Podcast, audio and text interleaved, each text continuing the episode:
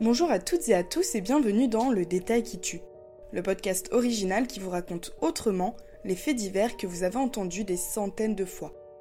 La petite histoire dans la grande, le faux pas d'un tueur en série ou encore le dernier mot d'un condamné à mort, bref, le détail qui tue.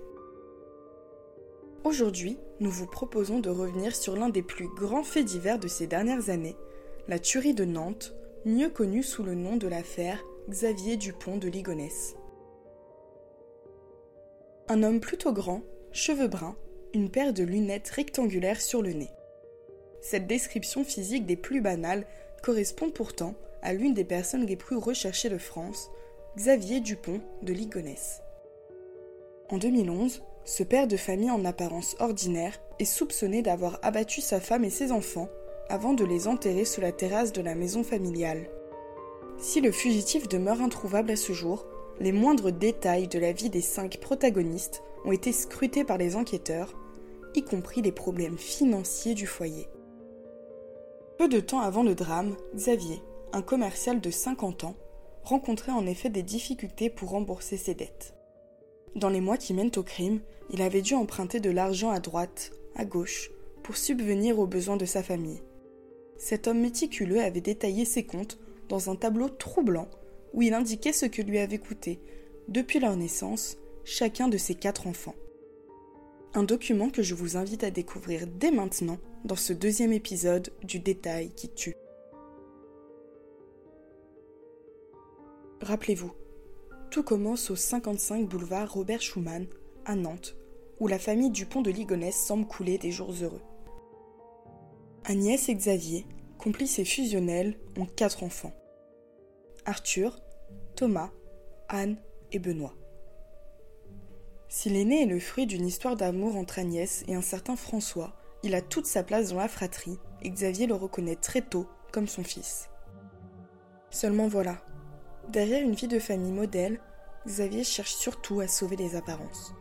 Accablé par les dettes et par les dépenses familiales, assoiffé de projets rocambolesques qui échouent les uns après les autres, l'homme multiplie les emprunts auprès de ses amis, dilapide l'héritage de sa femme et vole de l'argent à son père.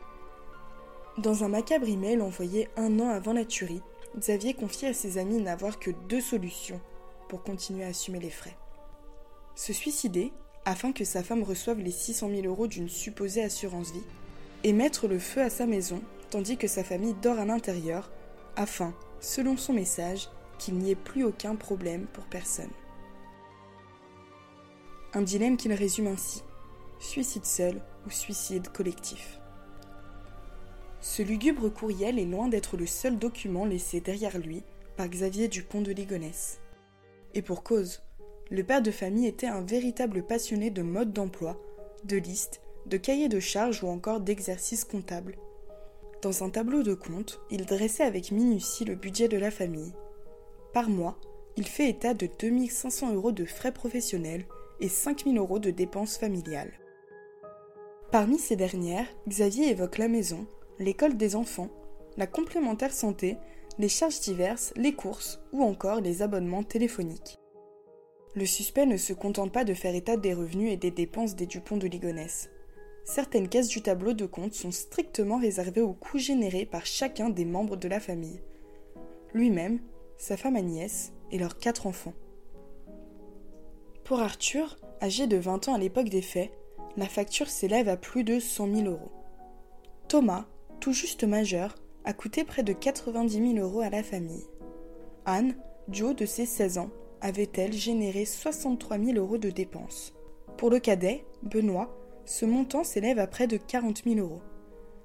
Agnès et Xavier, eux, ont chacun coûté la modique somme de 221 650 euros. Une précision qui révèle avec quelle obsession Xavier Dupont de souffrait de ses difficultés financières. Chose qu'il a confiée dans des notes secrètes retrouvées par les enquêteurs un an après la tuerie. Dans une sorte de journal intime numérique, tenu entre 2006 et 2008, le père de famille partageait ses craintes, ses déboires et ses échecs.